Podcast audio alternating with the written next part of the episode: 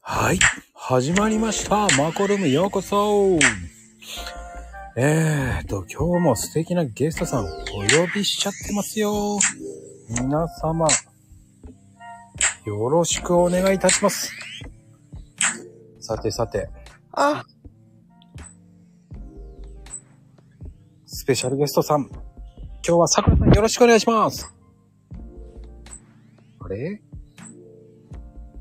さくらさん。あれ聞こえる音声トラブルさくらさん、一度落ちてもう一回やるしかないかな。声が聞こえない。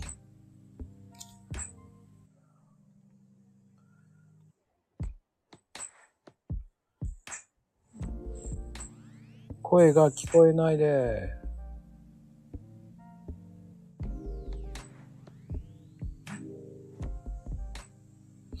ねえ、トラブル多いね。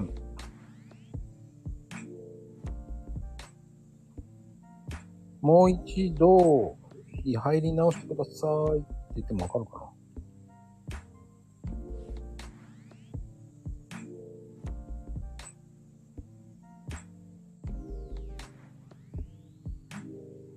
あ、かしこまりましたって。あー、聞こえてますね。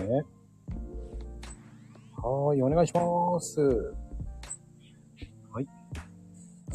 いや、最近ね、いろんな、うん、いろんな、スタイフ人口増えたのかないやいやいやいやいやいやいやいや。どうなんでしょうね。まあ、そんなことはないと思いますよ。そんなに人口増えてないと思います。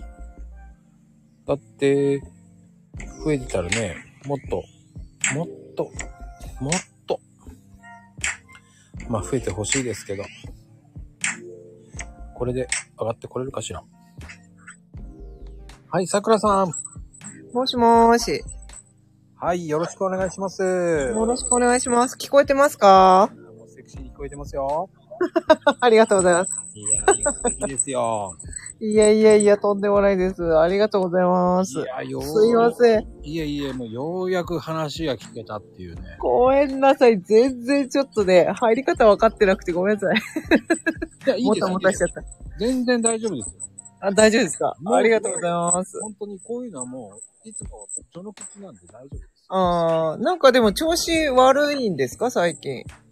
いや、わかんないです。うんいやー、ちょっと、なんか嬉しい。皆さん、温かい。あ、もう、皆さんのおかげがあって、このお部屋は成り立ってるので、いやー、なんかいいですね。温かいですね、皆さん。めっちゃ嬉しい。ありがたいですよ、もうんあうね。りがたいです、本当。えー、すごい。なんか、まこさんとね、あの、はい。ねリプ、リプでやりとりしただけですもんね。いやいやいや、もう、意外と長いですよ、だって。あ、でも確かに、でも声聞くの初めてですよ、だって。ああ。でもね、意外と、会話成り立つんですよ。確かに。 確かに。もうね、あの、桜さんっていえば、もうセクシーダイナマイト系ですからね。そんなことないですよ。 全然。あの、写真が透かしてるだけなんで。 いや、もうその前から知ってますからね。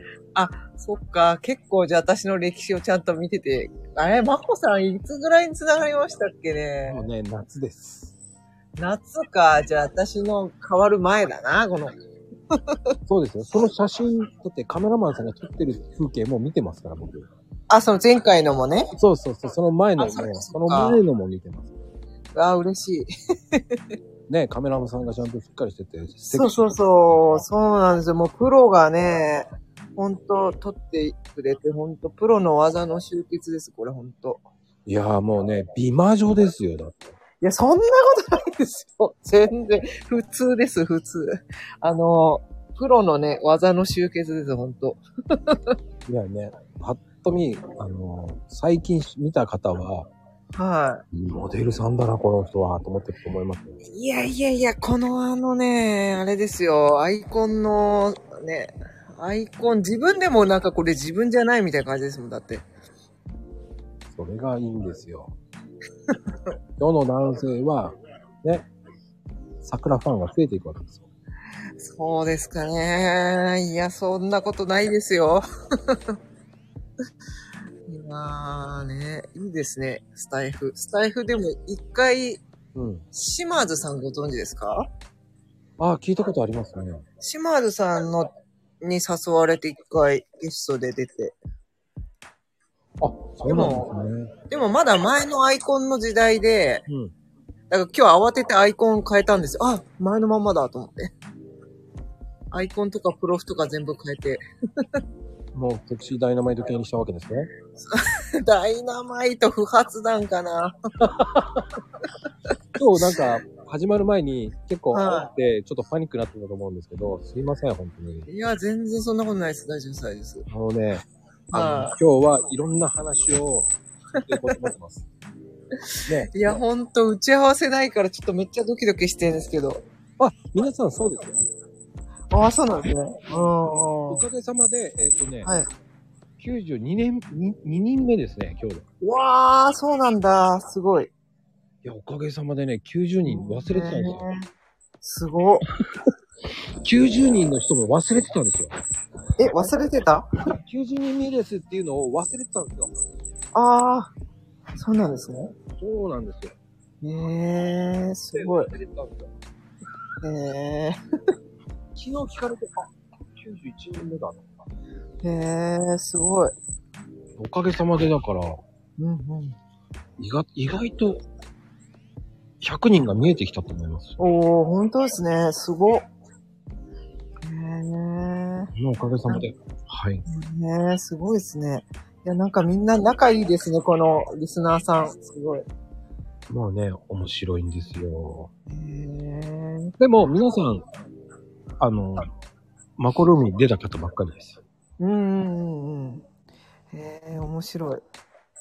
へえ、すごい。いつもコーヒーの話、なんかめっちゃ勉強になります。ありがとうございます。桜さんの方がもうすごいと思います。ん桜さんの方がもっとすごいと思いますよ。いや、全然大したことないですよ。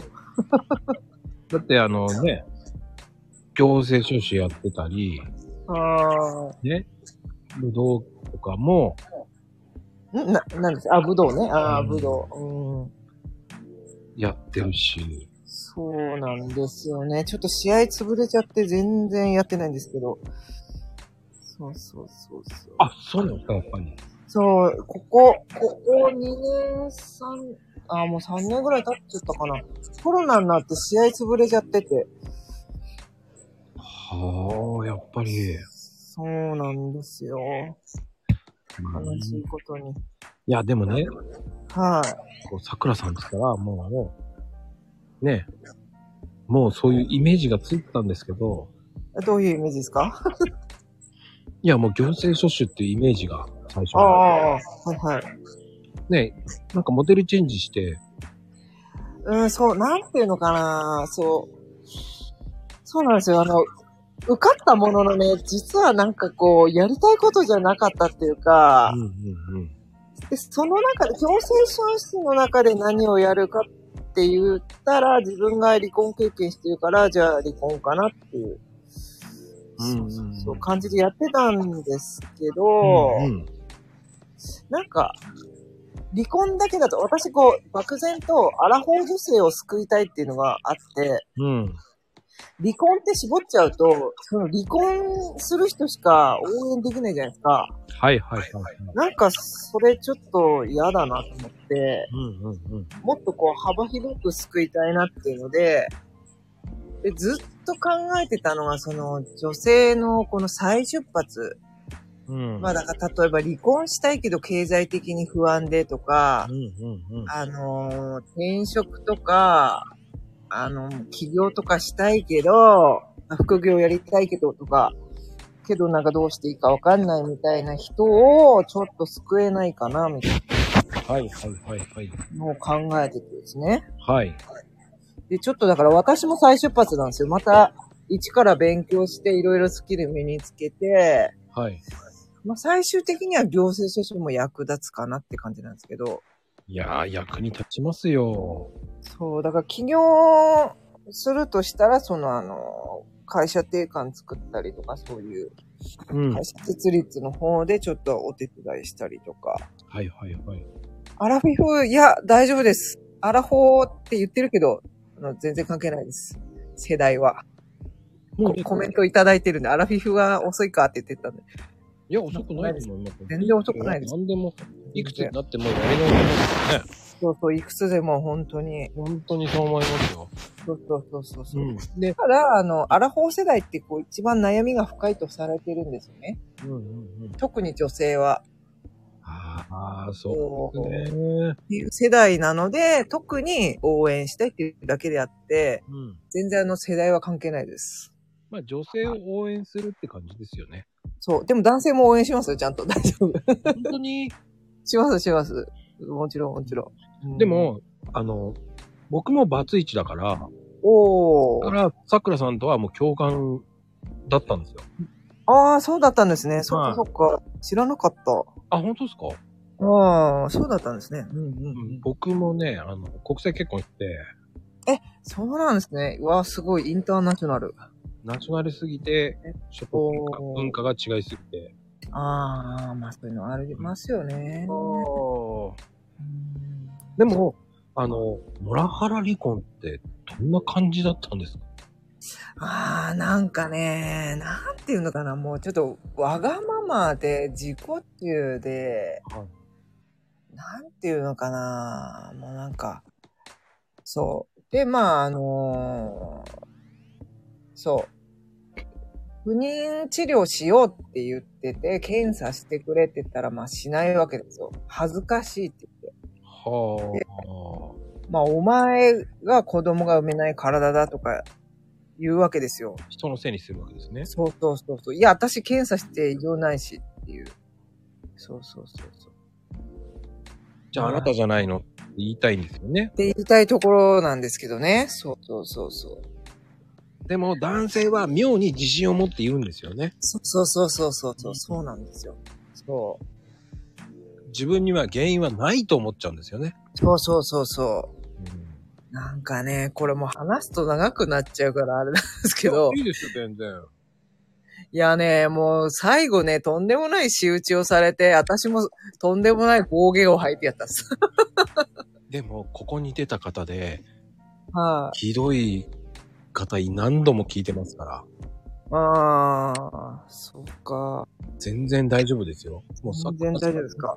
もう僕もひどい暴言吐かれましたから。ああ。うんいやー、本当に、うんなんかね、そんなことまで言われちゃったんですかそんなこと言われて、ん。これがね、もうまさかの、あれですよ。まあ、じね、うち悪口みたいになったけど、まあ、自己中でしょ思いやりがないでしょでも、感謝の言葉をまず言えない人なんですよね。はいはいはい。そうそうで、だから、なんかやって当たり前みたいな。で、まあ、公務員同士だったんですけど、結婚して私は現場を離れて事務職になったんですよね。はい。そうすると、この、責任もついて回るじゃないですか。はいはいはい。で、こう、残業もまあしたりしててう、んうんうん。で、だから、向こうは現場だから、要はな、ギリギリ普通にギリギリに行って、仕事して、私より早く帰ってくるんですよ。私の方が早く起きて、で、先に仕事行って、で、遅く帰ってくるみたいな。で、飯はまだかって残業してんのに、こう、LINE が入ってきたり、知らんわ、自分でやれって感じなんですけど、そう、まあまあ、やらないですよね。で、まあ、やらない。で、食べるだけ食べる。その食器洗ったりしない。洗濯とかもしない。片付けもしない。で、もう、普通にあの、俺パチンコ行ってくるわ、掃除しとけや、みたいな。ええで、あとパチンコにも付き合わされて、それも嫌だったんですよね。ああ、でもね、いますよね、ギャンブル。うん、そうそうそう。で、私もなんかこう、変えてあげたいと思ったんですよ。その人をね、元夫の性格とかを。はいはい。まあ変わらないですね。三つ子の魂100までじゃないけど、まあ変わらない。あの、変わる人は変わるんですけどね。ね。まあだから子供すぎたし、私もなんかいろいろやりすぎたのかなって、甘やかしすぎたのかなみたいな。ああ、でも桜さんってこう、み、なんかね、優しそうなイメージもありますよね。うーん、だからね、甘やかしちゃったのかな。まあ、言うことは確かに聞きすぎてたかもしれないですね。隠すタイプですもんね、どうまあ、それはありますね。うんそうそうそでも、その、そういったこう積み重ねで嫌になってきちゃったわけですね。う。そう、だからそういうこととか、あと結局じゃあ子供ができないならできないなりの生活しようと思って、じゃあ家買おうよとか言って、はい。別宅展示場見に行こうよって言っても嫌だよ、一人で行けよとか言うし、ええねで、結婚式で、あの、ウェディングドレスだけだったから和装の写真撮りたいし、撮りに行こうよって、やだよ、お前一人で撮れよとか、あとなんか、会社が欲しいっていうからね、買ったらね、車検、ちょっとお前行ってこいよって、俺パチンコ屋で降ろしてくれ。なんかメモ紙渡されてね、私が車検に行ったりね。いやいやいや、と自分が欲しいって言って買ったんじゃんって思うじゃないですか。ええ全部雑用をやらせてそ、うそうそうそう、めんどくさいこと全部私がやるみたいな。それじゃあ、あの奥さんじゃないじゃないですか。だってそうそうそう。だから、ね、家政婦ですよ。だから、はっきり言ってね。もう家政婦っていうか、ひ秘書じゃねえかって言いたくそうそう。めんどくさいこと全部私に任せて、で、文句言って、みたいな。うん。そんで、そう。だから、あ、で、子供ができないんだったら家建てようと思ったけど、家もね、勝手に、だから、住宅展示場一人で見に行けよ、みたいな言われて。で、なんか、ここ、あの、土地買おうと思ってんだけど、どうとか言っても、ああ、やれね、線路が近いだ、なんだ、文句言われて。かといって、じゃあ、ここはどうみたいな、そういうのないんですよね。歩み寄るっていうか、全然話し合いにならないんですよ。もう、ちそう宇宙人と話してるみたいですね。そうそうそうそう。うんそんで、あのー公務員だから移動をしないといけないんですよ。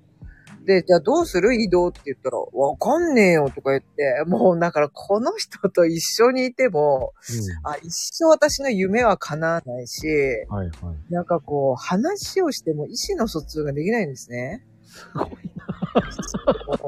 もうすごいんですよ。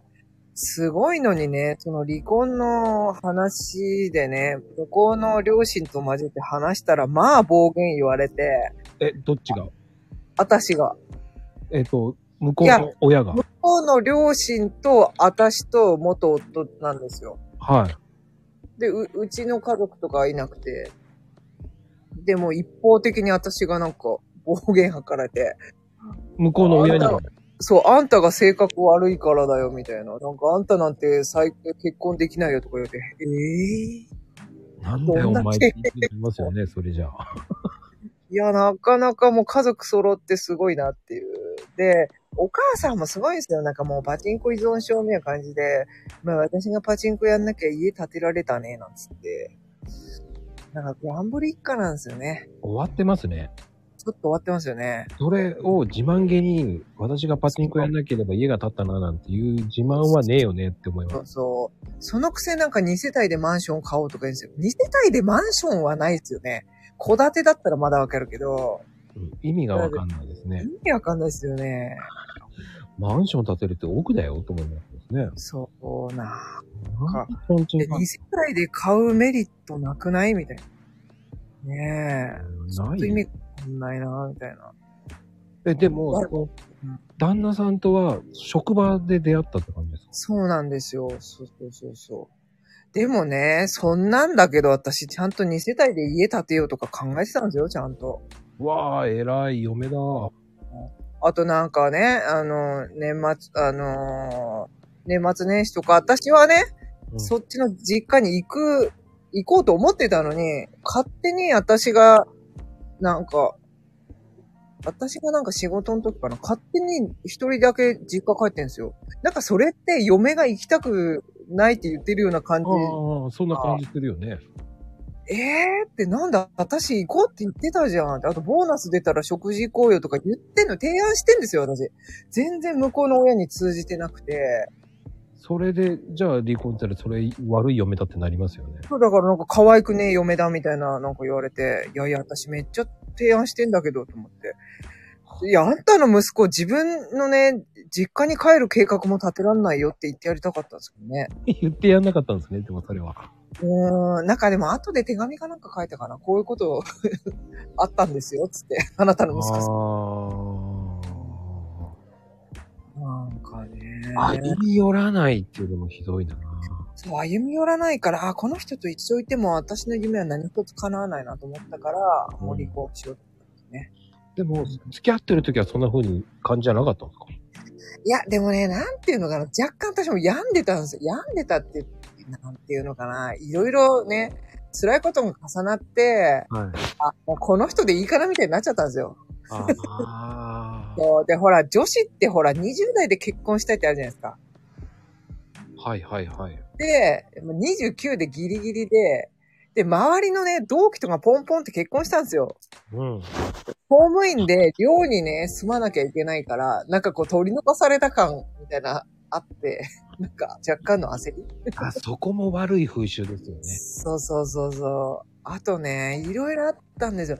なんかその、元夫がはっきりしない間に、ちょっと一人ね、なんかアタックされて、はい。で、あーって思って、ふらふらってそっち行ったら、なんと二股をかけられ、イエだって一緒に会ってるのになんか元カノが連絡してきたから、なんか今から、なんかもう北海道なんですよ、元カノが。で、その人ももともと北海道から来た人で、ーイ。はい。で、なんかもう羽田に着いたから俺迎えに行くとか、わけわかんなくないですかデートしてん のに。え、意味わかんないと思って。あじゃあ私待ってるって最初待ってたけど、いや私なんで待ってなきゃいけないんだろうと思って帰ったんですけど、それもヘビーですね。で、そこに来てですよ。それ私まだ25歳だったんですけど、はそこでもう失意のどん底なわけですよね。人生で初のい。はね、二股をかけられ、失意のどん底のところに母がね、末期癌で余命3ヶ月って言われて、い。ええで最後私ね、一人で見とったんですよ。うわーでも、でも、あの、お母さうんは、さくらさんに認めてもらってありがたいんと思うんですよ。そう、そうんう。なんですけど、たった一人だったんですね、病室で。うんまあ、辛かったっすよ。あの、心停止の音ピーって聞いても何もできないこの無力感。うーん。あれは本当に悲しい奏でる、奏でですよね。悲しかったっす。ピー音はね。そう。で、ね、あの、姉が福岡で兄が京都なんですよ。で、私が千葉で、で、実家は茨城なんですよね。で、一番近いのは私だから、私がしょっちゅう、まあ、行ってたんですよ。じゃあお兄さんとお姉さんは間に合わずって感じだったんですね。うーん、だから見とったのはたった一人私だけだ。あーでも、でも、そのお母さん的には誰かしら見とってくれた人がいるっていうのは幸せだったと思うんですよ。うーん、まあ、それはありますよね。うーん。だって、一人で死ぬっていうよりかは良かったと思いますよ、だって。そうそうそうそう。だから、姉と私が、まあ割と交代で、まあ姉福岡から来てるからね、まあ一週間とか、まあいて、で、私が次行って、で、またうん姉が来て、みたいな。でも結局私がやっぱり一番ね、たくさん行くから、うん。そう、でも、なんか強くなりましたね、そこで。なんか、あ25にして、あ、ここが人生の底辺だから、もうあとは上がるだけだなって悟ったわけですよ。あ。はいはいはい。うんそこがまずこう第一歩、このメンタル強くなった、ね、第一段階うーん。上がった感じですね。うん。いやーでもね、ここうそうやって皆さんね、いろんなメンタルやられるんですよ。ううん。僕だってメンタル1回やられ、2、3回やられたかな。はいはいはいはい。僕は10代にそのピー音を聞いてるので、うん。ああれは。良くない、切ないですね。あれ良くないっすね。本当に。しかもなんかね、手が少しずつこう冷たくなるような感覚なんですよね。あー。わかりますね。で、なんかこう、人の死っていうのを初めて見届けたから、なんか、で、ほら、まだ若いからね、なんか、うんあの、助かるんじゃないかっていう希望をね、持ってたわけです。うんうんそれでね、なんか何もできないこの無力感というか、うん。楽しかったっすね。いやー、それすごくわかりますよ。うん。本当にその時いう時って、こうんう、自分が何もできないそうそうそうそただ、その、見守るしかできない。う。うーん。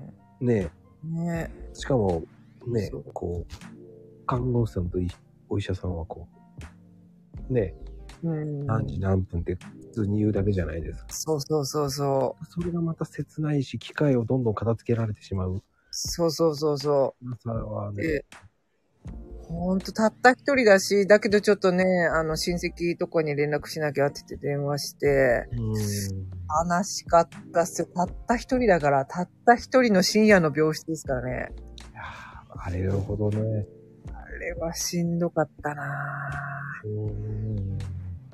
あの、そして、ね、恋愛室に連れて行かれちゃうわけじゃないですか。そうそうそう。あ、でもね、うち、母の時は恋愛室じゃなくて、どうしますって言って、私もよくわかんなかったから、もう死亡診断書を持って、あの、親戚と一緒に実家に連れて帰ったんですよね。ああ。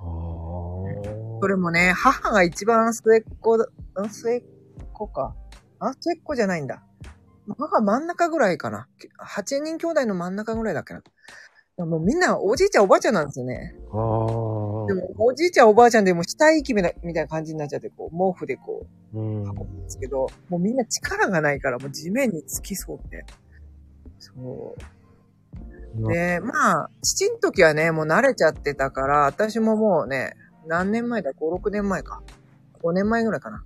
ちょうど開業直前に父が亡くなったんですけど、父は、まあ一人でまた見とったんですけども、なんかもう、こうな、慣れてたっていうか、あ、もうダメだな、みたいなの分かったし、うんで、もうそこは淡々と自分でこう、葬儀当て配して、じゃあどうするつって、もう兄とかはね、もう遠方だから私がほとんど決めて、淡々とやりましたね、そこは。うん。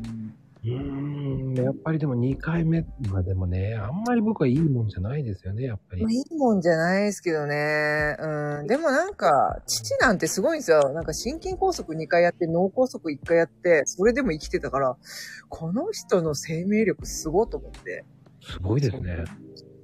でも、うん。やっぱ、あの、脳梗塞で、その峠は越してますけど、やっぱ合併症かな最後、亡くなったの。やっぱそれの確率が高いんですって。高いですよ、やっぱりその方が。そうそうそうう。んなんだっけな、誤嚥性肺炎だったかな。うん。とかがやっぱ多いんですよね。うんやっぱいりや、、でもね、うん。でも、その、ご両親とも見とれたっていうのは良かったと思います。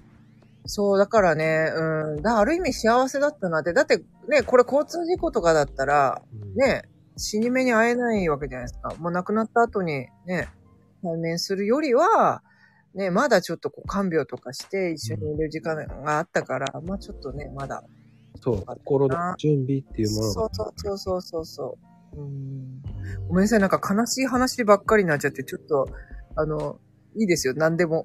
いやいやいやいや、あの、うん、こういう話だからこそ、はいはい。僕は、その、桜さんの親近感を湧くんであで、そういう悲しみがあるからこそ、そういうのを乗り越えられる。うん、そうですね。だから結構悲しいことも経験したし、辛いことも経験したから、だから自分でメンタル超合金って言ってるんですけど、まあ強くなりましたね。いや、でもね、そういうのを聞いて、ああ、だから、本当に超合金とかそういうふうに言ってるじゃないですか。はいはいはい。文章で言ってるけど、本当かはいなっはい。て思うんだけど、こういう話を聞いたら余計なんか、あうメンタルーもん。強くなったんだなって、そうっすね。あとはだからやっぱパワハラですよね。旦那さんの。あ、あ、まあ、旦那はまあどっちかって言ったらモラハラかな。で、あそう、その旦那と離婚しようと思って相談したーうん漁師2名からパワハラを受けたんですよ。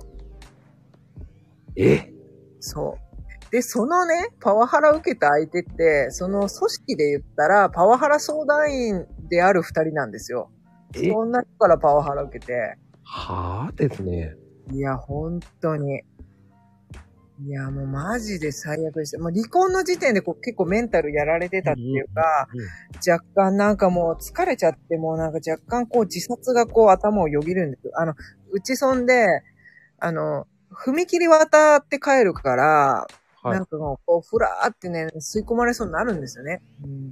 あのーあの、カンカンカンが良くないって言いますよね。そう、なんかね、で、なんかちょうど帰りでね、あ、そう、公務員の頃なんです。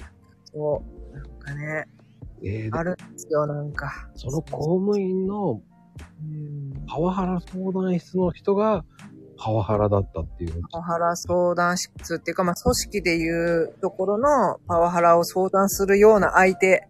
だから上の方の人ですよね。うんしか。も二人から。ああ。それもまた、なんでお前離婚すんだって感じで言われちゃったの。いや、違うんですよ。逆に、ぐいぐい、なんか入り込んできてね、プライベートに。はい。いつ離婚すんだっつって。だから今月中に話し合えとか、親を交えて話し合え。そんなこと言う上司いないじゃないですか。初めて聞いてました。 7月にね、その、組織のトップ、トップまあちっちゃい組織ですけど、のトップがね、変わって、で、面接したんですよ。はい。で、それで、8月に変わったばっかりで、いきなり8月中に、ね、親を交えて相談しろとか言い出して、はーって感じなんですか。で、今思うと多分、その移動の上申を上げるのに、うん多分、こいつら離婚するからみたいなので、飛ばしたかったね、元夫をね。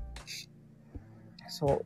あはいあ。まあ、うちら長かったから、あのーそう、移動の候補者でもあったんですよ、確かにね。うん。あと、ちょっとぶっちゃけうちの元夫が評判悪かったわけですよ。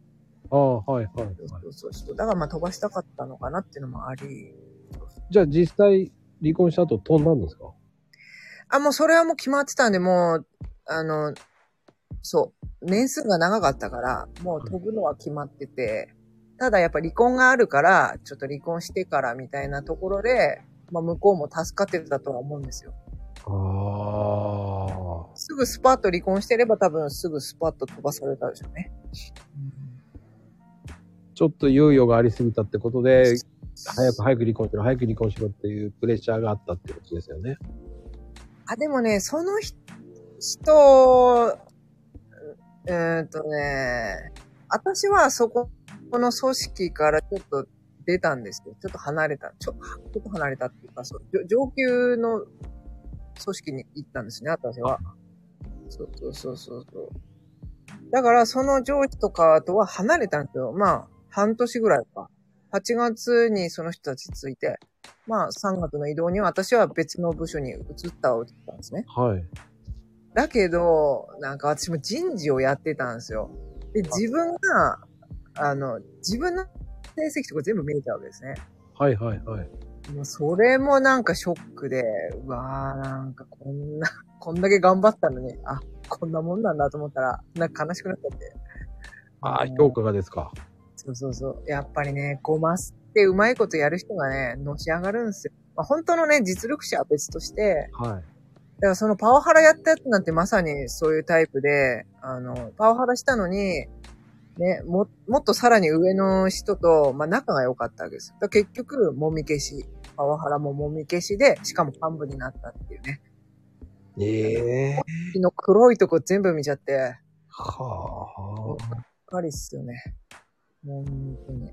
それでもう独立してやろうと思ったわけですね。それでもう本当、もう、まあ、行政書士は取ろうとは思ってたんですね。だから、まあ行政書士取って絶対やめてやろうと思って、そんでもう必死に勉強したわけですよ。うん。まあでもそのパワハラがね、うん。あったから受かったってとこもあります。絶対こいつら見返してやるみたいな。あちょっと。プラス絶対やめてやろうと思ったんですよ。あ。あ、じゃあ何くと根性ですね。何そくうそとうそうそうそう。そうなんですよ。ねえ。あれ不思議ですよね。ああ、本当に。ゲスっぽい人が、なぜか、こう、そう。上がっていくんですよね。だからね、ごますりとか上手い人の、ごますりとアピールの上手い人が、やっぱ上行くんですよ。まあ本当に実力者は別としてね、うん。本当に実力のある人は何もしなくても行くんですけど、まあ、全然実力ないくせに、本当だから、同僚からした、あの、とかからはめっちゃ嫌われるタイプですね。上司にはごますってるから可愛がられるけうど、んうんうん。じゃあ同僚とかには嫌われるタイプですね。部下とか同僚には。うん。もうね、そ下から見てもうごましてんの分かりますからねう。。そうそうそう、わかりますわかります。で私もそういうの、ごますんのとかね、もう大嫌いだから、いや、私のね、勤務態度見てくれよって思うタイプなんで、はいはい。そうそうでそれでね、あの、評価できないんだったら、あもういいわ、と思って。ね、紙切れ1枚で評価されてあるのもね、ちょっとそうそうそうそうそう。ね。まあ結局人が人を判断してるから、あ、評価してるから、結局そうなるんですよ。お気に入りとかね。うそんそう。そう。なんか近くで寄ってくる人がね、可愛いってなるじゃないですか。なりますね。もうそういうの大嫌いで、もういや、やめてやるっつって そう。でも、、それで見返してられたから良かったんじゃないですか。まあそうですね。うんうん。でもちょっとね、まだまだ野望はあるんですよ。おー。まだまだね、仕返ししてやろうと思って。 えー淡々とね、ここで言っちゃうとちょっとバレちゃうから、あいつややりやがったなってバレちゃうかちなみに僕のそはのいスタイフ、そんな影響力ないです。ら。まあでもね、要は暴露本出してやろうかなって、密かにねああ、でもね、すごいと思いますよ、それ。うん面白いと思いますよ。あとはね、ちょっと私は大臣になってこの国を変えてやろうかなと思って。その前に選と挙いう、ひそ、という密かな野望があるけど、これはね、あんまり誰にも言ってなかったかも。 うん、そうそうそう。まあね、いろいろあるんですよで。もね、桜大臣とか言ってますよ。だかだかららですねありがとうございます。なんかね、国会に出てそうなイメージですよ。そう、だからね、パワハラをね、なくしたいんですよ、私は。この世の中からね。いやー、なくしたいですねな。くしたいです。だからそのなんか NPO のとか作って、そのパワハラ被害者の会とかね、やったりとかしたいなーなんて、密かな野望があるわけですよ。でね、ここにマコルームに出てくれる方って、はバツイチの方めっちゃ多いんですよ。あ。あー、なんかそう、なんていうのか、こうその行政書士のね、うん受験仲間もそうだったんですよ。バツイチめっちゃ多くて。うんでもやっぱそう、離婚して自立してやるみたいな気持ちが多分強い人多いじゃないですか。うんうんうん。多分ツイッターとかもそうだと思うんですよね。そう、そういう気持ちが強い人多いんじゃないかなって。うんで、まさにそういう人を応援したいんですよ、私も。離婚して再出発したいとか、そういう人をね、応援したいなと思って。はいはいはい。そう、だから自分がね、やっぱ、なんか、あれなんですよ、もう弁護士でも生活、生活保護を受ける時代なんですね、今は。うん。ほどうまいことをやらないと。だから、私もなんかその資格取るときに行政処置は年収1000万も可能だって言われて、おっしゃーって言って受けたけど、結局ね、私のその、まあ私独学で勉強したんですけど、そのまあ勉強法をまあ一応教えてくれる人はいて、うん。その人も結局コンサル業で稼いでんですよ。はいはい。。純粋な行政書士として年収1000万稼いでるわけじゃないんですよね。行政書士で年収1000万だったら多分もう一ひ一握りですよ。そううんでそれをね、私はもうなんか、あ、行政書士ってそんなに稼げるんだと思って、はい夢と希望を抱いて入ったら、まあね、もうぶっちゃけ他の事業より単価安いんですよ。うんああ、。そんなに安いんですね。安いんですよ、なんかね。めっちゃ安くて、そう、がっかりで。でね、行政書士って私とか試験でめっちゃ苦労して入るじゃないですか。はい。これね、あのー役所とかで20年以上勤めると、取れちゃうんですよ、申請すれば。え、もうがっかりっすよね。そうなんですか。そうなんですよ。がっかりですよ。勉強してもよかったんですかだ私のし、いや、私はまあちょっと年数足んなかったけど、足んなかったし、幹部じゃないと確かなれなかったのかな。いや、でもうちの、その、まあ私も NPO 所属してて、そこの代表はまさにその書類でなった人で、はい。でね、なんかもうさ、経営方針とかがもう全然ね、ちょっと考えが合わないですよ。なんかもう、安くやるみたいな、なんかもう安くないと仕事取れないみたいな考えで、私はもう結構もうすごい、まあ、独学とはいえね、いっぱいセミナー受けたりして、自己投資してきて、苦労して受かってるから、なんかこう自分を八つ売りしたくないっていうのがあって、はで、そこがね、ず意見食い違ってて、なんか、無料で何回もね、面接行ったりするんですよ。いやー、ちょっと2回目以降は有料とかにしましょうよって言ったけど、いや、それじゃ仕事取れないよとかっつって、考え方が全然、だってもう先、その先生はだってもう年金ももらってるんですもん。年金もらってるし、公務員のね、い。退うん退職金もあるから、そう、だからもうそんなにね、お金いらないって言うかもしれない。そうそうそうそう。いや、こっちはね、もうこれに命かけてね、もう、めちゃめちゃ勉強して取ったっちゅうねんって話じゃないですか。そうですねの中ね、温度差がすごいあって、あで、こっちはもうめちゃめちゃプライドかけて、やってこうって思ってんのに、なんかその、書類でね、通って、ええー、みたいな。で、こうなんか、高いと仕事取れないみたいな。いやいやいやと思って、そこプライド持とうよ。しかも NPO だし、なんか安請け合いしたらなんかこう NPO 自体がこう軽く見られんじゃないかなって私は思ってあ、て、はいはいはい。そこでちょっとやっぱ考えが合わなくてね、本当に。そうなんですよ。でねここのマコルームでも行政、離婚の行政出版に出てもらったんですけど、ああ、そうなんですね。おーおーこのおー方はすごかったですね。深夜までその女性の保護をしに行ったりとか、ああ、すごい。そっかそっか。そういうか、本当に前線にいる方でしたね。ああ、なるほど、なるほど。いろんな例をね、伊藤さん、伊藤さん私繋がってるかも。あ、伊藤さんああ。伊藤さんなんですよ。伊藤さん、男性の方ですよね。そうです、そうです。うんうんうん。そうそうそあの方はね、すごい離う。婚お行ーきましたね。そうなんですよ。だからね。そ私はもう本当はそっちにしたかったんですけど、なんかこうやっぱり離婚ってネガティブじゃないですか。うんうんうん。ちょっとね、パワー使うっていうか、そう、そうなんですよね。まあ、救ってあげたいんですよ。た確かに救ってあげたいんだけどう、んうんうん。じゃなくてもっと広くそのアラフォー世代の女性を私はもっと救いたいなっていう思いがあって、離婚って決めちゃうと、狭くなっちゃうなぁいや、もっとさ広くやってもいいと思うんですよ。そうそうそうそう。うんそうなんですよ。ねえ。でもやっぱり、こう、うさくらさんってうんうん。正義感めちゃめちゃ強い人だと思う。ああ、それはありますね、昔から。なぜならね、もともとはね、あれ、婦人警官になりたかったんですよ。 イメージないわー、であ、も。本当ですか婦人警官になって箱根駅伝を白バイで先導するのが夢だったんですよね。すげえ。で、剣道やってたから、そのままやろうと思ったんですよ、警察行って。はい。うん。でもね、ちょっとね、大学でやろうと思ったらめっちゃちょっと弱い学校だったっぽくて、はい。で、そこで知り合った子が、あの、私も婦人警官になりたいけど、なんか婦人警官になったら合気道やるんだよって言われて、合気道やらないって言われて、で、やったんですよ、大学4年間。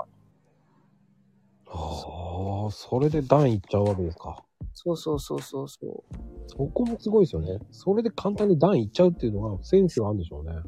なんかね、私ね、格闘センスあるみたいなんですよ、どうやら。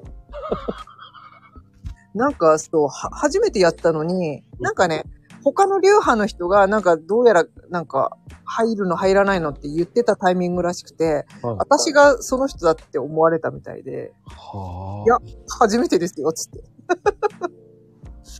そう、なんかね、なぜなら、前世侍らしいんで、これはあんまり言うとね、ちょっとあれだから。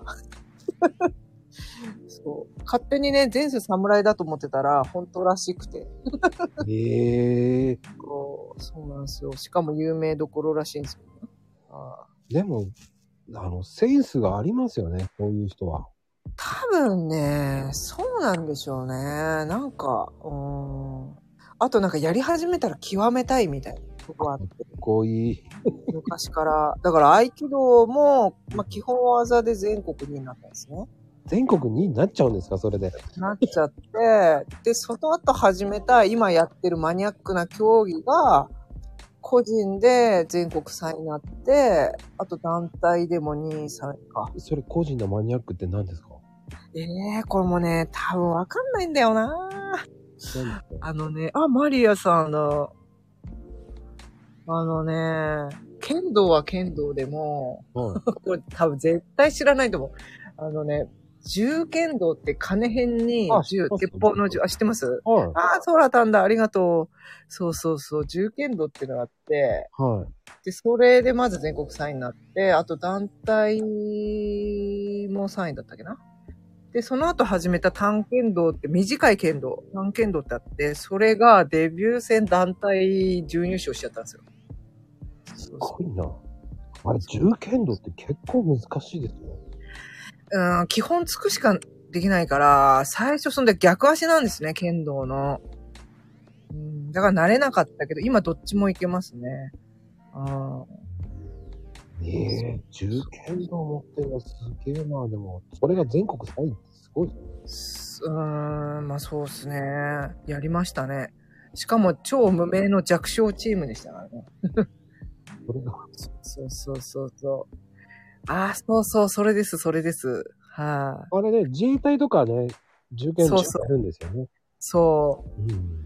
そうなんです。あいや、マコさんに言ってなかったけど、うん。ここだけの話ですよ、リスナーさんも。 リスナーさんも内緒にしてくださいよ。いや、どうしようかな。でもあれもね、あ の、フランスから来たんですよね。確か銃剣道フランスの柔術ですかね。うん。そうそう。いや、マコさん、ちょっとここから大事な発表しますよ。何ですかここだけの話。 ちょっと出てきたでしょ、今。ちらっと。いや、私、元それなんですよ。え元それ。ぐ元それです。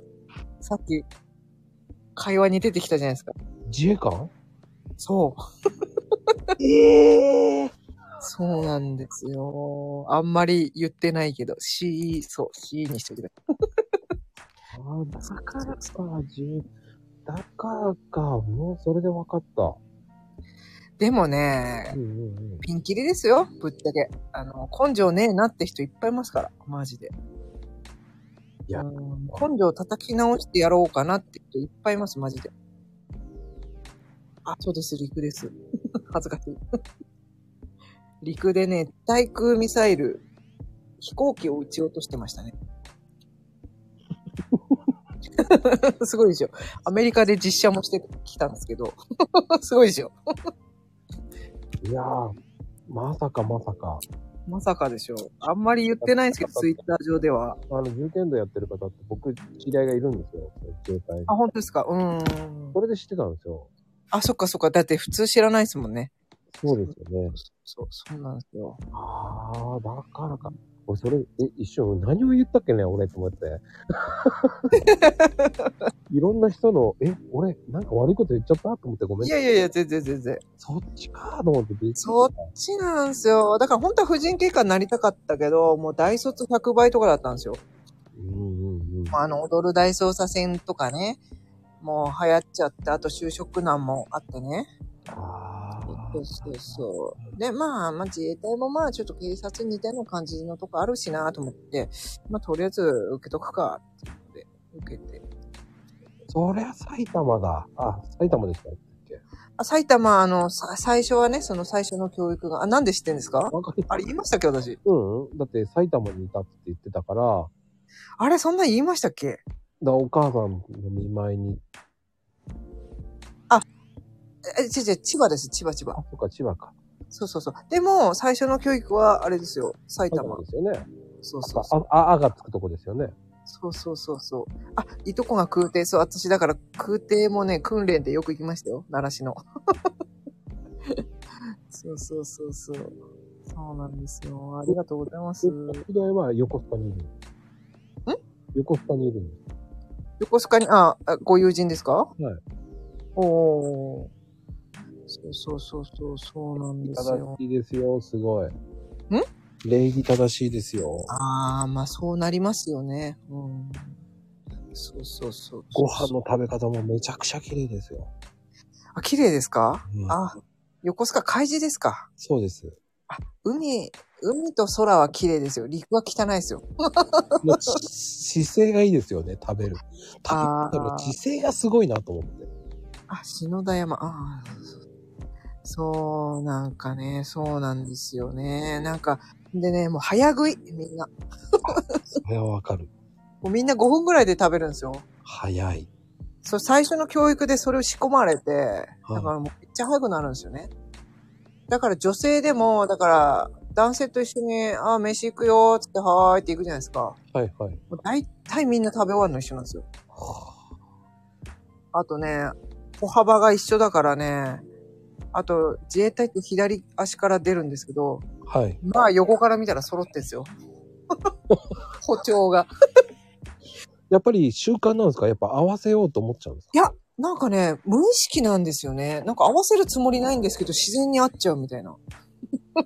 うん、でもね、そそうそう、あの、自衛官の二人と歩くと、僕だけバラバラですもん。う。ああ、まあそうでしょうね。なんか勝手に、そうそう、勝手に歩調が合っちゃうんですよ。しかもね、ですね左足からっていうね、決まりがあるから、そうそうそうそう。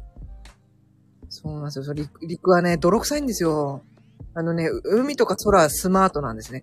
まあ、空なんて金持ってますからね、スマートですよ。本当に。どどういうふうにスマートなんですかあの、だから例えば、あのー、我々あのー、アメリカに実写に行くんですけど、はい。空人の人とも一緒に行くんですね。は行く時があるんですけど、なんかね、我々と同じ階級なのに、幹部じゃないんですよ。幹部じゃないのにうん、ビジネスクラス乗ってたり、い。あとなんか、ラウンジが使えるんですね。はそう、ラウンジで、もう恥ずかしいんですよ。陸はね、宴会始まっちゃって、しかもね、ビールジョッキがなくなるほど飲んでんですよ。あと、つまみとかすげえいっぱい持ってって、機内に持ち込むし、もう恥ずかしくて、だからもうマジであの。品がない。その横でね、あの、空時の方はね、おとなしく飲んでるんです。綺麗に。あ汚いな、陸は、と思って。い。あ の、なん僕あの、陸の方たちの宴会を受けたことがあって、はいはいはい。本当にやばいですよね、あの人たち。そう、やばいっす、やばいっす、マジで。うん。あの、リアカーって言って荷物荷物運ぶのがあるんですけど、それでね、酔っ払いを運ぶんですよ。 だって、やばいっすよね。垣根とかに寝てるやついますから。なんか、やばいっすよ。トイレで寝てる人いるんですけどって言ったら、あ、オッケーって言いながら、そうそうそう。何々って言いながら、はいって言いながら、こう、そうそうそう。そう。本当になんか軽く持って、そうそうそうそう。そうなんですよ。ね、慣れたもんですよ、本当に。すっげえな自衛隊と思いましたけど、うん、もうだから慣れっこですよね、本当あの、警察の方がちょっとひどかった。ああ、警察もなんかひどそう。あの、本当に僕、あの横浜の館内ってところで、ああ、知ってます、知ってます。はい。居酒屋のね、エリアマネージャーやった時に、おー、そうなんですね。へえ。えー、警官っていうか、まあ、あそこ、県警があるんで、うんうんうん。あそこの人たちの宴会を受けちゃったんですよ。ああ、すごそう。まあ、すごかったです。ああ。いやー、うちもひどかったっすよ。あのーね、今だったらほんとね、セクハラで訴えられるけど、普通に触られましたからね。ああ、やっぱり。普通に触られて、あ、こういうとこなんだ。 と思って私も受け入れちゃったんですけど。でも女性の方結構いたんですよね、でも。 1割ぐらいですね。うーん。でも1割、全体で1割なんだけど、その自分たちがいたところに1割いたかっつったらそんないないですね。えーと1000人に対して2、30人ぐらいかな。今ちょっと増えてるかな。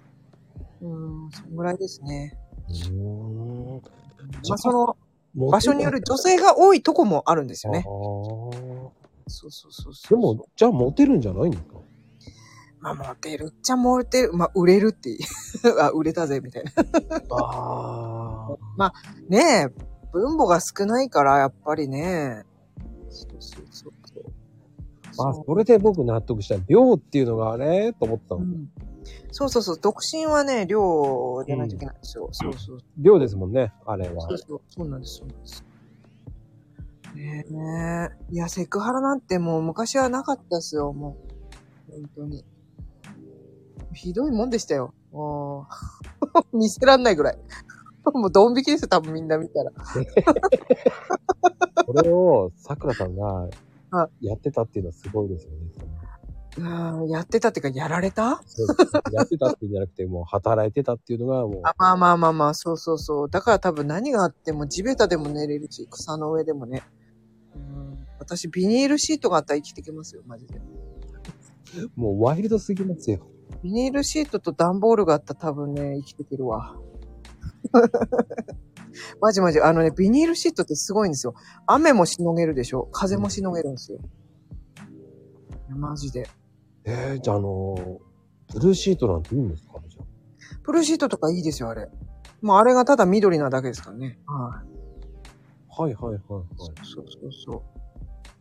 あとはね、あのね、寒さをしのぐのにはね、新聞紙。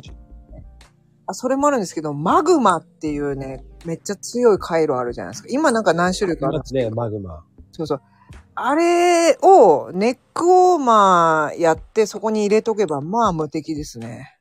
あ あまあ無敵。あ多分私生きていけるわ。うんでで川とかでも生きていける。多分。なんかそう、イメージ変わるからね、面白い。本当ですか桜さんってこんなに面白い人だったんだっていうぐらい。 いやー、ほんとなんか面白いこと本当は言いたいんですけど、なんかこうアイコンが透かした感じだからね、あんまりね。いや、そんな逆に親近感湧きますよね。うん、そうかもしれない。そうそう。あとね、うん。そう。あとね、足の冷えない不思議な靴下っていうね。えそんきなキリバイが出してるね、靴下あるんですけど、リーバイス。あできキリバイ、あの、カイロのメーカえー、そんー。な。キリバイっていうメーカーあるじゃないですか。いや、そこが出してるはい足の冷えない不思議な靴下ってあるんですよ。それね、履いてると、さあー、もうなんかつま先まで、なんか冷えちゃうと大体復活しないじゃないですか。しないです。それがね、自分のこの歩いてる体温でまた復活していくんですよ。えー、すごいでしょうん。だマグマ、あの、その、足の冷えない靴下と、そのマグマっていう回路と、あと、ビニールシートがあったら私生きてくるわ。僕はヒートテックのあの、靴下で満足してますけど。ヒートテックはダメです。 ダメですっていうか、そう。あの、その、だから魔法瓶みたいな感じなんですよね。魔法瓶効果で、自分の体温で暖かくなってくるんですよ。そうそうそうそう。はい。そうそうそう。だあれいいですよ。そうそうそうそこうれ、ちょっとね、切り映えの靴下ね、ちょそう、もう今シーズンじゃないか。あ、でもシーズンじゃないから安いかもしれないですね。っと。ね。うんそうそれってどの辺で売ってるんですかあのね、松木、松木って言っちゃったけど、あのドラッグストアとか普通に売ってますよ。ああ、そうなんですねそ。うそう。うん。いや、要チェックですよ、皆さん。ちょっと冷え性の方。僕も冷え性なんなかんで。厚手のとか薄手のとか、長さもいっぱいあるんですよ。あの、ひ膝上、膝下、あうんうとんアンク丈とか、うん。いっぱいあるから。これいいですよ。薄手のもあるし。うん。あの、僕アウトドア好きなんで、おー、じゃあアウトドアの時めっちゃいいっすよ。いいですね。めっちゃいいです。うん。そうそうそうそう。もう、もっからこう、アウトドア行って、本読みながら、そうそうそうそイうン。タラしてるのが好きなんで。うーん。いやー、なんかね、いろいろね、生活の知恵的なのはあるんですけどね。 そのサバイバル的な。そこがサバイバルすごいでしょうね。まあそうですよね。あれって実際どうなんですか本当に、あの、訓練で、あの、一日色とかいうのもあるんですかあ全然もう3日4日とか、長いやつは1週間、山に色っていうの1。週間、2週間、1ヶ月とか、長いの1ヶ月ぐらいあるのかな。でも私はね、何日だ ?4 日、5日ぐらいしか経験してないんですよ。え、でも4日5日してるんですかすげえな。うん。だからまあ2、3日寝ないとか、まあ結構ありますよね。ええ寝るって言っても朽ち果てるぐらい。そうそうそうそう。アマゾンで1400円。そうそう。1280円とかそんなもんかな。スーパーだと。スーパーっていうかドラッグストア。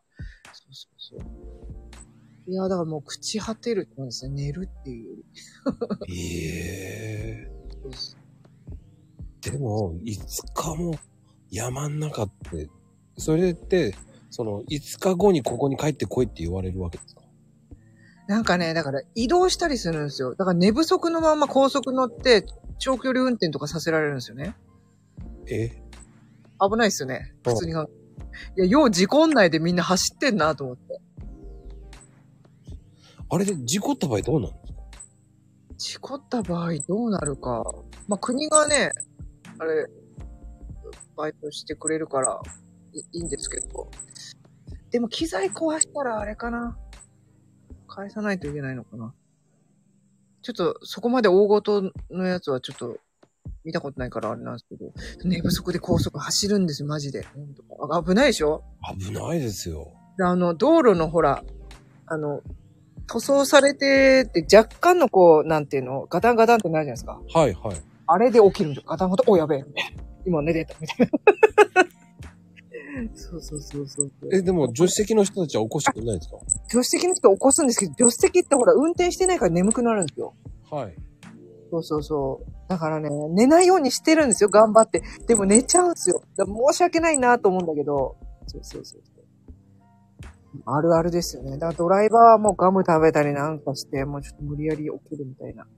ああ、でもガムそう食べるとかは OK なんですね。あ、大丈夫です、大丈夫です。うん。あとね、幅寄せされたことあるんですよね。高速で。逆に。え逆にね、ちょっともう名前言っちゃおう。某スジャータの車がね、私、 名前言っちゃった。 私の右側にいたんですよ。右車線ね。で、大型で、ミラー大きいじゃないですか。ー、うん。右のミラーがね、だんだんだんだん内にこう入ってきたんですよ。えーと思ったら、スーってこう斜めにね、その車が幅寄せしてきたんですよ。居眠りで。危ないですね。あーっと思ってハンドル切ったら、気づいたみたいで、わーって逃げてったんですけど。そう。言っちゃった。会社名、会社名言っちゃった。まあでも、大ごとになんなかったよかったですよね。そうそうそうそう。まあ、ぶつかんなかったからよかったけどね。あ、そう、よくご存知で100キロ、100キロ行軍とかね。まあ、私は40だったな。私は40でしたけど。 40でもすごいと思いますよ、行軍って。うーん、まあね、やりましたよね。うん。そうそうそうそう。いやー、もう、びっくりだ、桜さん。そうですか。そんな話まで発展するとは思わなかった。あーいやーもう引き出し1万通りぐらいあるからね。 これね、多分、あの桜第2弾、桜第4弾、4弾ぐらいまで、5弾ぐらいまでいきそうな感じですよ、だって。いや、10個ぐらいいけるっしょ、なんつって。いやいやーね、あーいっぱいありますよ。第1章やばいな、今日は、とあー思やう。ばいっすね。ああ。いや、でも桜さんはね、こんな面白い人だと思わなかった。いやー、だって、ね、アイコンがちょっと透かした感じだからね、わかんないですよね。いやいやいやあ、ーもっとふざけたいんですけどね。いや、その前のアイコン知ってるから、僕は平気なんですけど。はいはいはい、セクシーは路線に行く前の桜さんを知ってるから。い。ん何に行く前かセクシー路線に行く前のああ、セクシー路線で。 そうそうそう。まあこれ年明けからですからね。そう1月1日に変えたから。そうそそううそそううそう。お色気ムンムンの感じじゃない、そうそうそうそう。素敵なね、素敵なあ桜あさん。ー、ありがとうごのざいます。うん、ふわふわしたね。そうそう。ふわふわふわはふわふわはしてないです。素敵なイメージでしたよ。桜のイメージでしたから。衣装がふわふわしてたんでね。うん、ちょっとね、あの、CD のジャケットみたいになってますからね、今。ねえ、なんかこの表情はね、自分でもびっくりします。なんか自分じゃないみたいですもんね、なんか。あの、そうですね。あの、一つ間違えると工藤静香っぽいですよね。ああ、若干そうかもしれない。なんかね、ね、ジャケットにありそうな感じ。ああ、昔、友坂理恵って言われたことあるんだよな。ああ、そっち系ですね、でも。うん。でもね、元夫はね、北斗晶って言うんですよ、私の ことを。センスあ、じゃあねんって。うんね。北斗晶はないよね、と思いますよね。うん、わかんない。なんか似てるって言われて。ね。いやー、友坂理恵も北斗晶もちょっと私はちょっと違うんじゃないかなって勝手に思ってて、ね。 じゃあ誰やねんって感じなんですけど。うん、誰だろうな。誰って言われたっけな。なんか誰かって言われた気もしますね。あれ、誰なんですかねいや、でも、あの、なんでしょう、美魔女でいいんじゃないですかいやー、そんな恐れ多くて、本当にね。だってそれこそあれですよ。ブスだのババアって言われて生きてきましたからね。それは、そんなのは、あれですよ。皮肉ですよ。そんでもう頭にきたから、この間ツイート、何日か前のツイートにで言ったんですけど。ああ、書いてありましたね。そうそうそあう。ブスだ、バラーだとか書いてあったっね。て言うから、うん。だから、私のこと好きなんですねって言ってやったんですよ。まあでもね、それ一理合ってるかもしれないですよ。で、言ってる、いい、死んでくってねえよみたいななんか笑ってて、キモっと思っ言ってなかったじゃないですか、肝って。て。ねえ。うんもう私もでも本当にね、真剣に悩んでたっていうか、もうブスだしなってずっと思ってたんですよ。でも、もうしょうがないですから、この顔で生まれてきたんだから、いや、これで勝負しか、するしかないよと思って。うんうんうんい。や、そんなのね、万人受けするわけない、じゃないんだし、その人がそもそもいけてないし、別にあなたに好かれなくてもいいしと思ったら、うんそう。でもうなんか開き直って、いや、私のこと好きなんですね、つって。 そう言ってやったんですよ。逆にいいですね、そういうふうに言える。あ、でもね、ブスはね、も、元夫にも言われてたんですよ。でてもか、自分の嫁ブスっていうやついると思っていや、いない。ありえない。ね。うん。だって女子はさ、嘘でも可愛いって言ったらさ、可愛くなるんですよ。いや、本当に、そうですよ。女性は可愛いですよ。そうそうそうそう。だからもうずっと自分がブスだと思って生きてきたから、だからもうそのね、そっからこう、持ってくの大変でしたもん。本当に。ね持っていかなくていいですよ。もう、普通、普通の、普通の桜さんで十分ですよ。あありがとうございます。ねありえへんでしょ本当ありえねえんですよ。ありえねえんですよ。だってありえないんですよ。絶対にね、そういうふうに言う人って、やっぱりうん。逆に言われてんですよ。だから子供なんですよ。うん。でもね、そうやって言ってた人なんてね、まあ、こっちから言わせてもらったら、チンパンジーみたいな感じの人だったんですよ。 いや、チンパンジーに言われたくないなと思って。チンパンジーチンパンジーに言われたくないなと思って。なんかバナナ食べてる時がね、本当にリアル、リアルなチンパンジーかゴリラかみたいに見えるんですよ。本当に。食べ方とか、なんか進化してないみたいな。 わかりますわかり ます。なんかね、あの、あの、なんだっけな、すっげえがたいのいい女性に、うん。一回言われたことあるのは、はあんた何考えてんのこのデブって言われたんですよ。い。えあんたに言われたくねえよと思いながら。いやー、ほんとね。なんでそう言うんですかね、人のことね。お自分の、まず自分の鏡に。。そうそうそううそうそうそう。あとね、なんか私のことすごいブスっていう人がいて、でうん、その人の嫁ね、ちょっとどうだろうって感じなんですよ。あんまり一言言うの嫌だけ ど、ちょっとね、え、ちょっと待って、あなたの奥さんはって思うんだけど、うん。うん、なんかね、なんかいろいろいますよ、いろんな人。そうそうそういう人もいっぱいいますよね。います、います。うーん。居酒屋みたいになってきた。そうね、ちょっとね、そう、スペースでね、そう、一回ね、企画倒れたのがね、はガールズバー夜桜っつってね、やったんだけど、なんかダダ滑りっていうかね、なんか、一人入ってきた人がめっちゃ喋っちゃって、い。はい。なんか、ちょっと、チーンって感じで 終わっちゃったんですよ。一回しかやってない、だかあのね、ら。ああの、スペースは、ーあー、そういうのがあるから僕やってないんです。もうやめたんですよ。そうなんですね。うそっんかそっか。前はやってたんですけど、うーん、なるほどね。個性豊かな人が来ちゃって、なるほど、なるほど。で、すっごい面白いこと言うんですよ。うん、うん、うん。あの、僕喋りすぎたら降りますから。ああ、はいはいはい。えうんっとね、15分ぐらい喋ってたんですよ。ああ、で、それって自分喋りすぎなの分かってるって言ったら、うーん。あ、そうなんだって降りたんですけど、わお。すごい。すごいっすよね。そう、なんかもう、なんかその人の独壇場みたいになっちゃって、うんうんうんそう、なんか、あれみたいになっちゃって。で、私もなんか、その人の話聞いてるのだんだん辛くなってきちゃって、辛くなってきちゃってっていうか、なんか、え、私あんまり喋れてないんだけどなと思いながら、うんうんって聞いてて、もうすごい1時間以上経ってるよ、どうしようと思って。 し閉じるかと思って。そこがね、閉じるタイミングが分かんなかったんですよ、スペースは。うーんだからもう時間で切っちゃうしかないですよね。ああ、もう何時なんで閉めます、みたいな。だからそれでもう僕はやめたんです。なるほど、なるほど。スタイフの方が逆に呼びたい人呼べるじゃないですか。確かに確かに。で、対談できるじゃないですか。自分がもう本当に確かに。話したい人呼べるし。うんうんうんうん。こうやってなんかこうコメントを送ってくれるのが嬉しいですよね。そうなんですよ。スペースが見えないじゃないですか。確かに確かに。うでん。こういうふうにコメント見えるっていうのがすごく面白いし、で、あの、ね、面白かったら、あ、この人あげて聞いちゃおうとかね、ねえ、確かに確かに。うん。そういうこともできるんで、確かに確かに。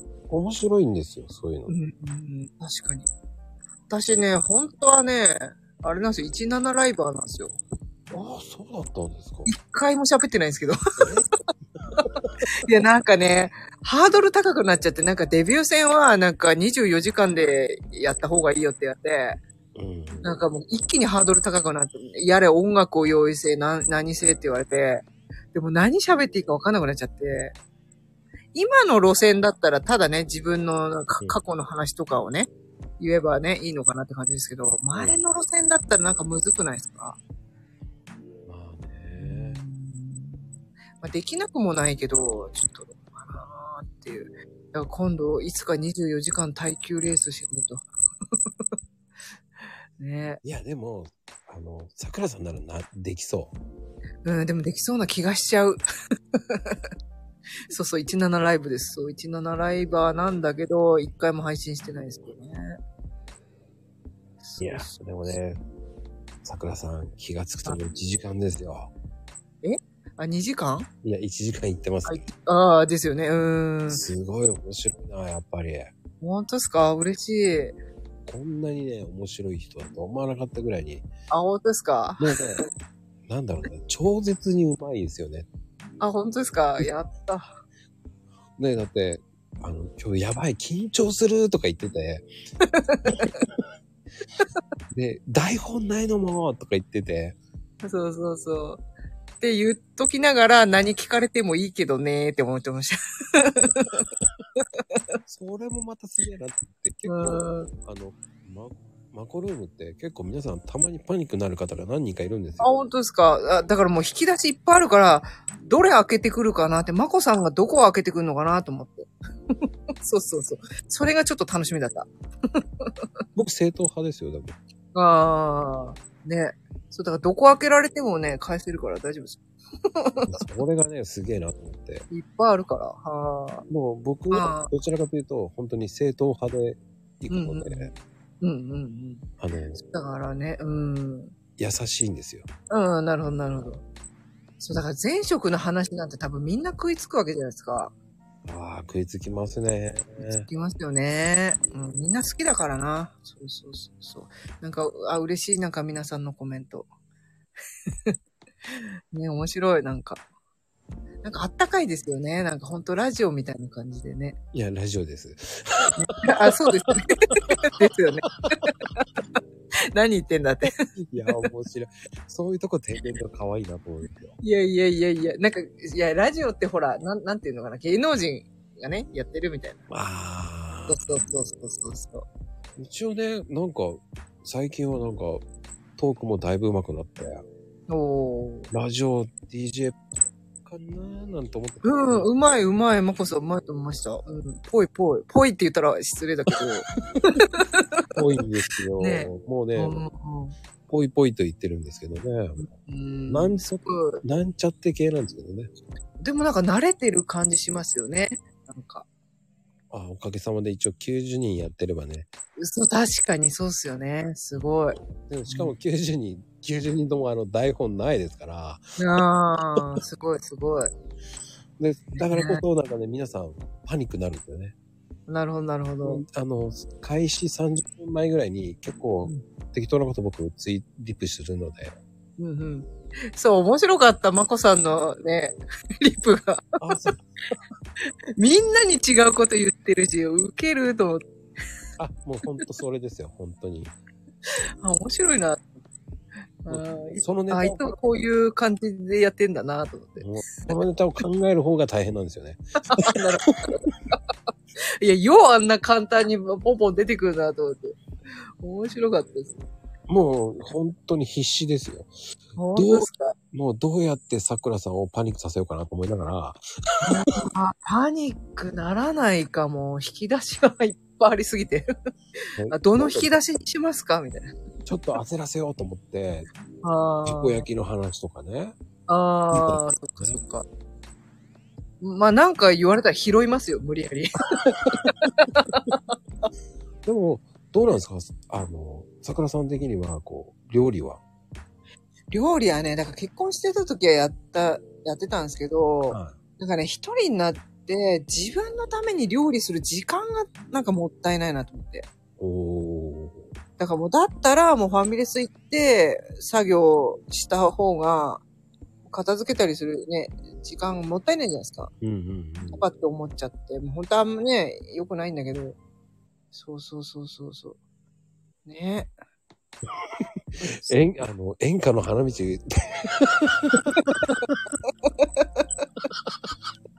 我ながらあれを笑ったんですよ。自分いでや、言て面白かった笑ですもんね。え、何歌わされんのと思って。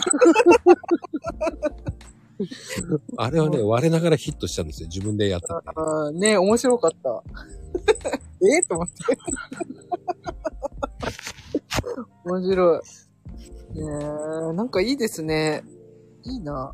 スタイフも。まあ僕ね、結構ふざけるの好きなんですマコルームに出演する方の時の煽るのはもう結構適当に書くみたいな。うん、面白い。うん。あそこでね、結構錯乱する方結構いるんですよ。あ、本当ですかうんいや、私はなんか普通に面白いなって。まあ、どれ来ても、まあ、なんとか対応しようかな。 拾いますよ。名レシーバーだから。すごいな。あ、じゃあバレーボールやってたのいや、やってないです。 もう一瞬びっくりするわ。いやいやいやいや、あの、会話のね、レシーブをね。あそういうことね。そうそう。まあでも、ね、バレーボール好きですけどね。ああ、大学の前は球技じゃなかった何系だったんですかいや、ずっと、小学校、おー3、4、5、6か。3年からか。3年から剣道ですよ。3年から高校まで。いやー、じゃあ、結構大変だったんじゃないですか汗臭いし、あれ。まあね、汗臭いし、そうそうそう。大変じゃないですかだってど、夏場大変ですね。うーん、そうそうそうそう。すいませんあ。僕は、えっ、と、その匂いでやめましあ、やってたんですね。た。はい。いや、あの、ああの匂いがダメで。まあね、あれはしょうがないですよね。うーん。あれどうやったら落ちるんだと思いながら。なんかそれ用のスプレーがあったり、最近はね、ファブリーズしたりしてるけど、まあでもしょうがないっすよね。だって洗えるわけでもないし。あのね、洗って色が落ちちゃって怒られました。あーね。あんなもんだって洗うもんじゃないじゃないですか、そもそもね。うーん。いや、洗うもんでしょうと思ったんですよ。なんか洗える防具もあんのか、まあでもコテぐらいかな。あるみたいだけどね。そうそうそう。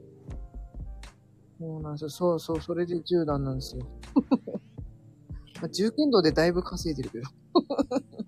いやでもね、受験のはすごいですよ、あれはもう。うん、なんかね、あとなんかね、やり出したら極めたくなっちゃうんですよね。あれじゃないですか。そのうち教えられるじゃないですか。そのうちなんですか教える側にもなれるんじゃないですか。うん、だからね、年齢的には指導部ですよね。でも現役というね。いや、でも現役でも全然で。うん、だから多分、その年齢的に現役でやってるの多分上から2番目ぐらいじゃないかな、私。そのぐらいですよ。だってね、もうあの、辞めて審判の方に行っちゃってる人もいるし。うん。あ、そっかやっ、そっか、審判になっちゃってる。審判の方に行っちゃってる人もいるし。うん。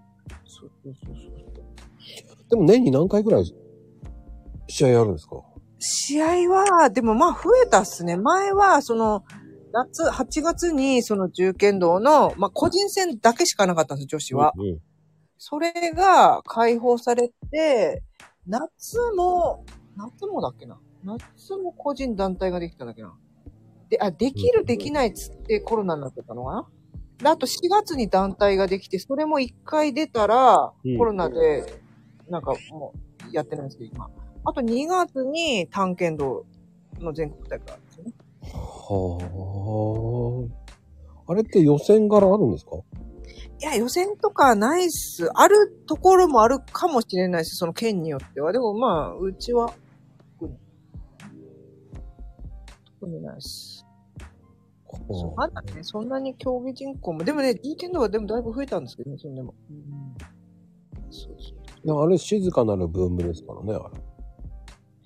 うーん、なんかね、意外といるんですよ、女子も。そうそうそうそう。ねえ、そうなんですよ。こうやってね、こう、広がっていくっていいですよね。ねえ。そう、いや、面白いっすよ、なんかハマると。ね、 だってなんかやり出すとハマっちゃうんだよな。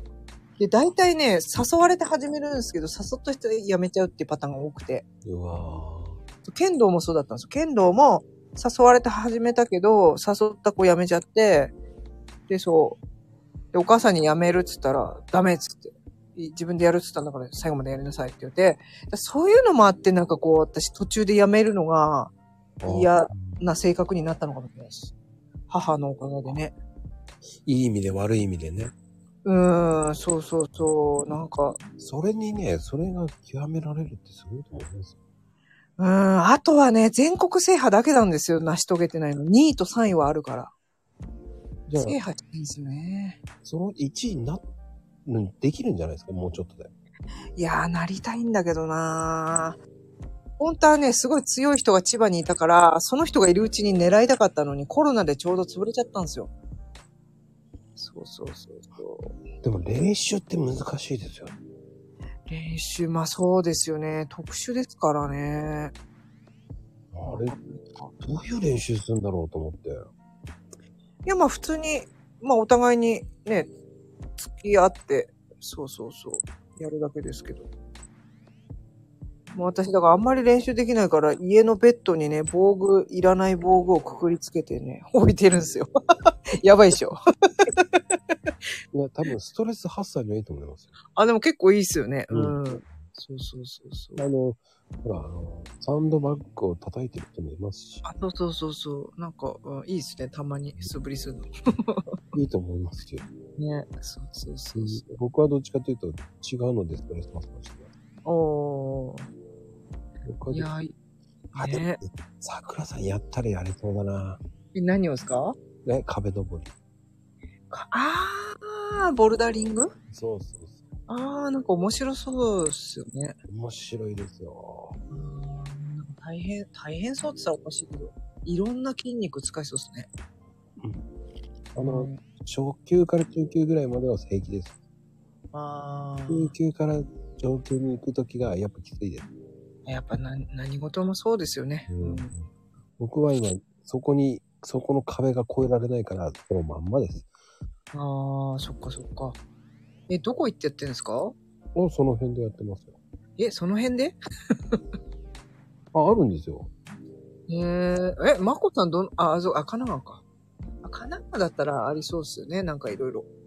あるんですよ、いろんなとこ。あんまあでも千葉もちょっとあるようなこと言ってたけどな。ありますよ、千葉も。うんうんうんうん都内とかが多いんですかやっぱ。ああ、そうですね。うん幸いね、ほんと近所にあるんですよ。へえー、すごっ。怪しい雰囲気の、へえー。地下に、 地下みたいなとこ。うんうんうんうん。いやー、神奈川っていいっすよね、ほんと。ねえ、なんでもある、なんか。いいな。え、なんでもないですよ。え、そうですかね。もうなんか横浜がある時点で負けた気がしますよね。うん。え、でも、あくらさんはもともと地元ってどこなの地元茨城なんですよ。だからね、まああれですよ、北関東はね、馬鹿にされて生きてきましたから。 いや、そんなことないですよ。茨城ってね。み南東北とかね、よく言われるんですけどね。いや、でも茨城って結構、僕は好きですけどね。うーん。まあね、いいですけどね。うんのどかで。 めっちゃのどかっすよ、マジで。まあ確かに、のどかだし、うん。やっぱりあの、もう僕は北日立海浜公園が好きで。おー、いいっすね。いいんですよ、あそこ。うんうんうんうんあそこいいですよね。使わせても好きだし。うん。うんうんうん。えー、そっか、面白い。袋田の滝もね、たまに、ああ、いいですね。うんうんうん。あそこいいですよね。うん。皆さんわかるかなあの、茨城の北の方にある滝なんですよね。圧巻ですよね。あの、昔は、その、展望台がそんな大したことなかったんですけど、はあ、はあはあ、もう改装されてすごいトンネルになってて、上にも上がれて、エレベーターついて、え上ー、そにもう行そけう。るんですよ。なんかね、そう、昔ね、袋田の滝の近くでね、なんか天然のスケートリンクがあって、えーでも小学校の時行きましたね。そうそうそうそう。延長戦 あと1時間34分。 うーん。まあね、ね鹿島神社。鹿島神宮ね。はいはいはい。あ、鹿島神社じゃなくて、鹿島神鹿島神宮は武道の神様ですもんね。あ、なんだっけね、あの、三つ行くと、あれでしょうーんと、東国三社ま参り。そう、それで、私もね、それ全然知らなくて、大人、大人になってからっていうか最近、ここ数年で知ったんですよ。ああ、僕もね、3年前に行ったんですよ。あーあー、私も3年前ぐらいかもしれない。でね、それが、その、玉だと思ってたんですよ。え玉をはめ込んでいくと思ってたんですよ。あーあの、あれね。うん。私も買いましたよ、あの、お守りね。びっくりしたんですよ。シールだと思わなくて。そう そうなの。こう聞いてる人、リスナーさんわかるかなあのね、なんか、木、木で、そう。ね、三角形みたいな、三角形だったかな三角形そう、ですよ三ね。あ角れね形ですね。で、そのそ、三つ神社をま、お参りするんですよ。そうそそこでう。ね、で、ね、玉だと思ったんですよ、僕は。そうそうそうそ玉をはめ込んでいくと思ったんですよ。まさ違かうんですあのシールだったんですよ。う。そうそう。あの、東国三社松参りだったっけそんなような感じですね。そう。で、検索してもらえれば。だから、鹿島、香取、なんだっけ、もう一個。えっ、と、えっ、と、神栖じゃなくてなんだっけ。えー、なんえっ、だと、何栖だっけななんとか栖。ななんだっけな待ってください。なんだっけリアルにね、ありますなんだっけえーどこにあったっけな神栖の巣って書くんですよね。なんだっけ東国三社。えっ、とね、バッグの中に入れてんですよ。そのバッグがね、見つかんない。今、リアルで探してますからね。あった。読めねえ。すいません、読めません。 で、落ちちゃったあらあらあらあらあら。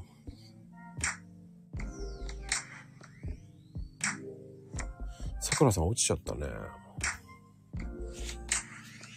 あらら。多分探してると思いますよ。うん。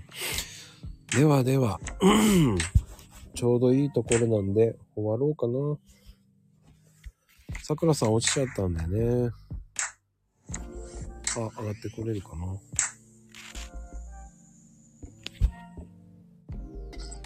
戻ってきましたはい。あ、今聞こえてますかはい。あ、よかったよかった。ね。すいません、なんか落ちちゃったっぽい。いいタイミングで。ね。なんだっけ、い、い、生きるに、神栖の巣だっけえー、あ、生きす、生きす、あ、吐息の息だ。生きす神社。あの、漢字読めないです。あの、すごくて。あれダメか落ちちゃった。不安定ですね。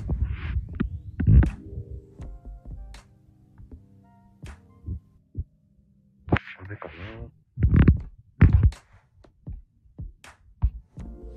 そうですね。だからね。不安定かな。もしもーし。ねえ、不安定ですね。もしもーし。聞こえます聞こえてますか大丈夫ですか、はい。あの、あれだ。あの、検索したからかな。多分。それか。それですかね。そうそうそうそう。ごめんなさい。余計なことしちゃった。まあでもね、本当に立派そうに見えて、シールなんですよね。そうなんです。本当ちょっと皆さんちょっとあの、見てみてください。ね。あれちょっとがっかりしましたね。えー、何これ。あのね、本当にびっくりするわね。そうそうそうそう。いいような感じで見えるんですよ。そう。そうなんですよ。かんちゃんさん間に合ったみたいですね。ありがとうございます。うん。ね、まあね、そんな感じで、あそう。の、ね、1時間 半ですよ。全然 OK です。なんか楽しくて。ありがとうございました、本当に今日うんはあ。りがとうございます。まだまだ引き出しいっぱいあるんで。いや、もう第2弾、第2弾、第3弾。うん、全然何回でも来ますよ。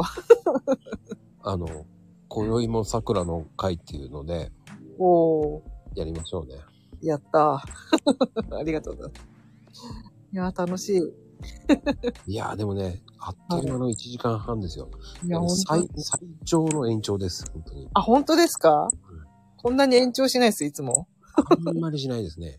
あ、そうなんですね。あららららら。もう皆さんこれ聞いてくれるかどうかわかんないだけどね。いやー、本当楽しい。なんか嬉しい。なんか皆さん温かく迎えてくれて、なんかすごいね、嬉しいっす。なんか、 いやー、ありがたいですよ、本当に皆さん。ありがたい。本当に。ね、あっという間でありがとうございました、本あり当がにとう。ございます。皆さん、本当に。あの、本当今日ね、上がっ、ね、結構ね、皆さん上がってもらって歌でも歌ってもらいたかったんですけど ね。本当歌、いつも歌うんすかあの、そうですよ。え本当に 無茶ぶりじゃなくてあ、たまにしますけどね。面白い。えー、面白いです。ね、皆さん優しいコメントいた優だいてね、しい。ほんと、すいません。なんかコメント全部ね、目通せなくてごめんなさい。大丈夫ですよ。ね、こう。いやーありがとうございます。本当本当にに。ね、皆さんね、たくさんのうん。方いて来ていただきありがたいです、本当いに。やー、嬉しい。なんかね、楽しい、なんか。いいっすね。はい。。ではでは皆さん、はーい。ね、第2弾もよろしくお願いいたします。はーい。こちらこそよろしくお願いします。ではでは、さようなら、おやすみなさい。はーい。おやすみなさい。ありがとうございます。はいはーい。